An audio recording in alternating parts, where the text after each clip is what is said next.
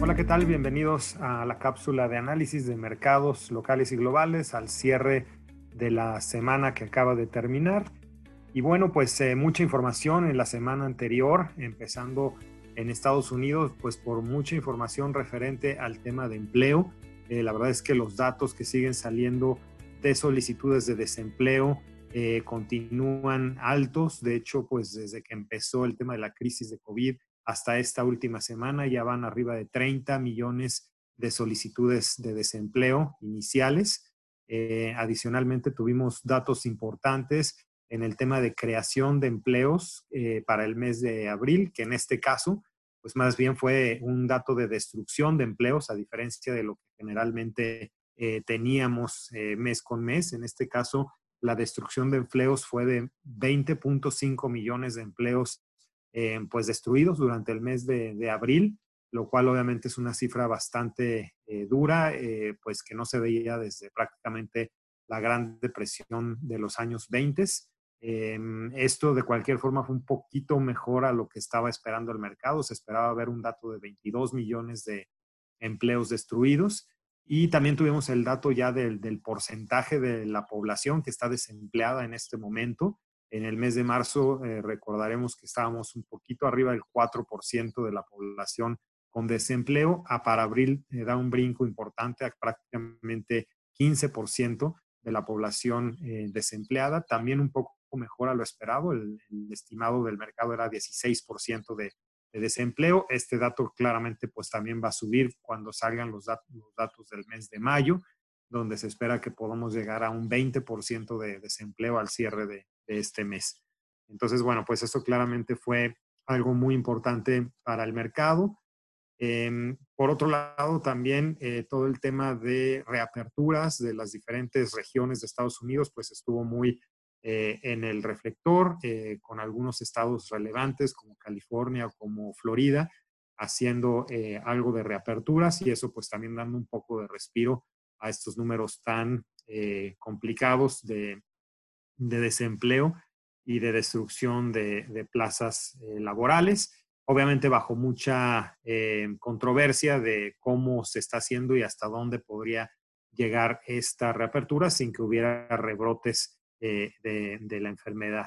Acá en México, pues también bastantes datos importantes. El dato de inflación salió para el mes de abril.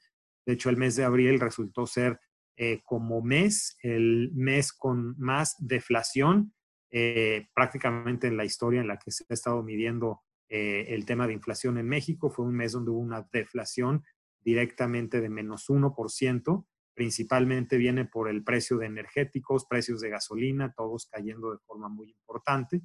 Y con esto la inflación de los últimos 12 meses queda en 2.21%. Eh, eso pues abre la puerta también para que el Banco de México siga bajando tasas.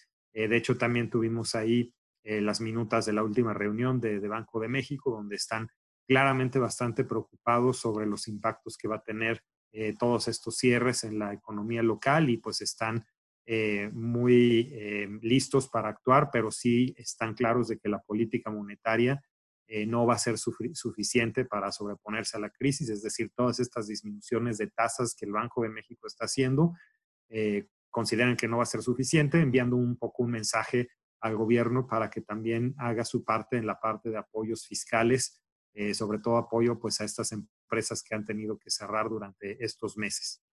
Eh, ¿Qué más? Pues en otros datos, pues también las ventas de automóviles claramente muy afectadas, cayendo más de 80% eh, en el mes. Eh, también por ahí los datos de salida de inversión extranjera, pues bastante importantes, equivaliendo a prácticamente 1% del Producto Interno Bruto. Esto es en lo que fue el Producto Interno Bruto de 2019. Y eh, también pues un dato aquí más positivo, el ingreso por remesas de Estados Unidos a México ascendió a 4 mil millones eh, de dólares, que superó bastante ampliamente el consenso que estaba abajo de 3 mil millones de dólares y esto pues se explica básicamente por mucha gente tratando de enviar dinero a un mejor tipo de cambio, eh, que claramente eso siempre favorece que se envíen más dólares para convertirlos a pesos al momento que entran a a México, pero pues también eh, probablemente también como un apoyo adicional a los familiares que se tienen en México, que claramente pues parece que podrían estar más afectados que la gente que está en Estados Unidos, dado que ellos tienen acceso a los temas de seguros de desempleo en, una buena eh, parte de la población. Noticias internacionales, bueno, pues en Brasil también una economía bastante afectada por todo el tema de COVID. Em, obviamente es uno de los países que también va rezagado junto con México en el tema de contagios y bueno, pues el aumento en los contagios allá está siendo bastante fuerte adicional a que hay pues muchas eh, controversias y muchas discusiones desde el punto de vista político, ya con varios ministros eh, renunciando o saliendo del gobierno de Bolsonaro por no estar de acuerdo en la forma en que está llevando la eh, contingencia sanitaria. Entonces, bueno, pues sí, un país con bastantes complicaciones al momento y advirtiendo que, bueno, pues que podría haber inclusive escasez en términos, en temas de, de comida, de abastecimiento de comida, eh, pues dado que hay un, pues una desorganización importante por, por allá. En Rusia también otro país que va retrasado en el tema de contagios, también ya están empezando a eh, tener la parte más álgida de los, de los contagios, ya superaron eh, los casos de Francia o de Alemania. y bueno, pues también este es otro país con una población importante que empieza a tener ese repunte y bueno, es otro de los focos importantes a nivel mundial ahora de cómo, cómo va a estar evolucionando este, este tema. Bueno, y en Alemania también con bastantes eh, noticias, particularmente eh, noticias de que las cortes alemanas están eh, haciendo una controversia por el uso de las facultades del Banco Central Europeo para recomprar bonos y darle pues estabilidad a la economía de la región. Eh, aquí, pues lo que argumentan las eh, cortes es que esto no está permitido por la constitución alemana y otra vez esto vuelve a revivir el eterno problema de cómo el norte de Europa, particularmente Alemania, pues financia o apoya al sur de, Europa, en este caso particularmente España e Italia. Entonces, pues seguramente va a ser interesante ver cómo se resuelven todas estas controversias que están empezando a darse en la Unión Europea. En cuanto a mercados, pues particularmente, no obstante que tuvimos eh, muchos datos negativos en los, en los mercados, eh, la verdad es que estos reaccionaron de una forma más hacia la alza, eh, siguiendo con una senda de recuperaciones que hemos visto desde el mes de abril.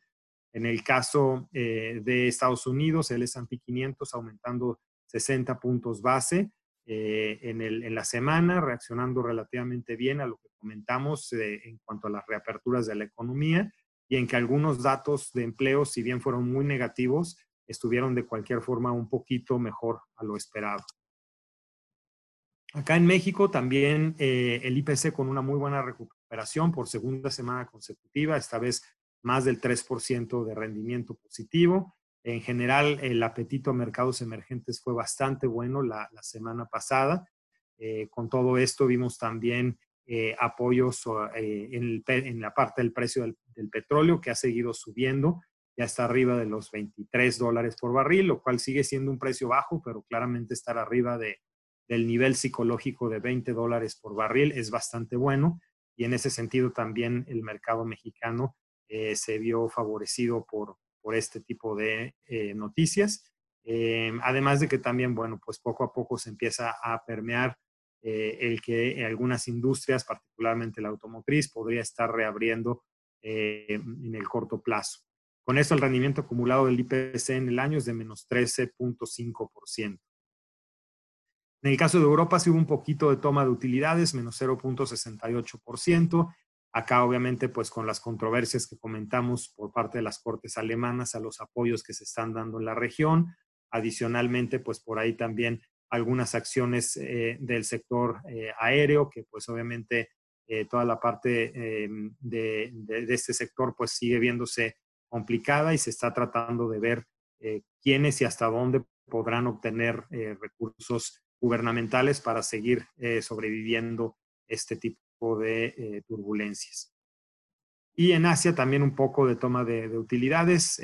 aquí también, si bien son países que en general han estado eh, teniendo mejores avances en el control de la enfermedad. Sí, las últimas noticias es que han habido algunos rebrotes y en ese sentido, eh, pues ah, están considerando hacer nuevamente algunos cierres específicos en algunas industrias o en algunos sectores, lo cual pues también está con algo de, alertas en la, en la región y bueno, de ahí también un poco de la toma de utilidades que vimos.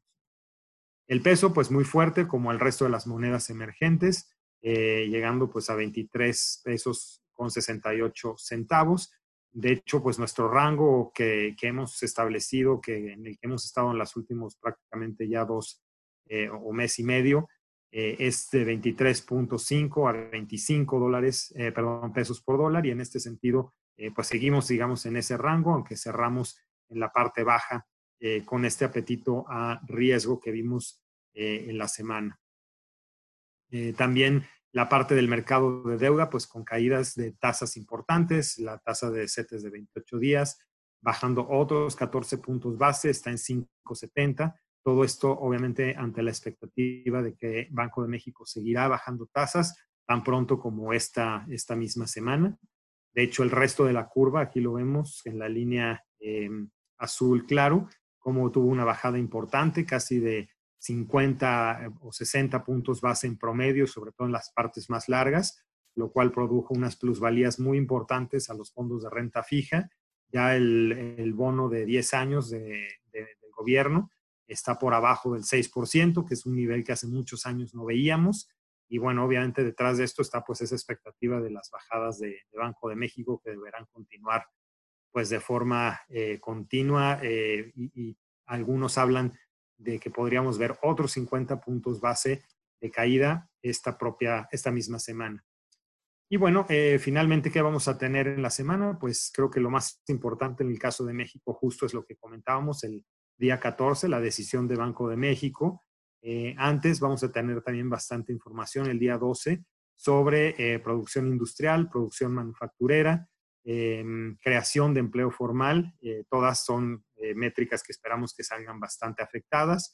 Ventas mismas tiendas de Antal, que probablemente sería el único, tema que podría salir relativamente fuerte ante pues eh, tiendas sobre todo de consumo básico que han seguido viendo tráficos relativamente fuertes. Entonces aquí creo que también va a ser un dato interesante a seguir el día 12. Y en Estados Unidos, pues eh, también lo más relevante será justo el día 12, el dato de inflación del mes de abril, que debería ser también un dato bastante bajo.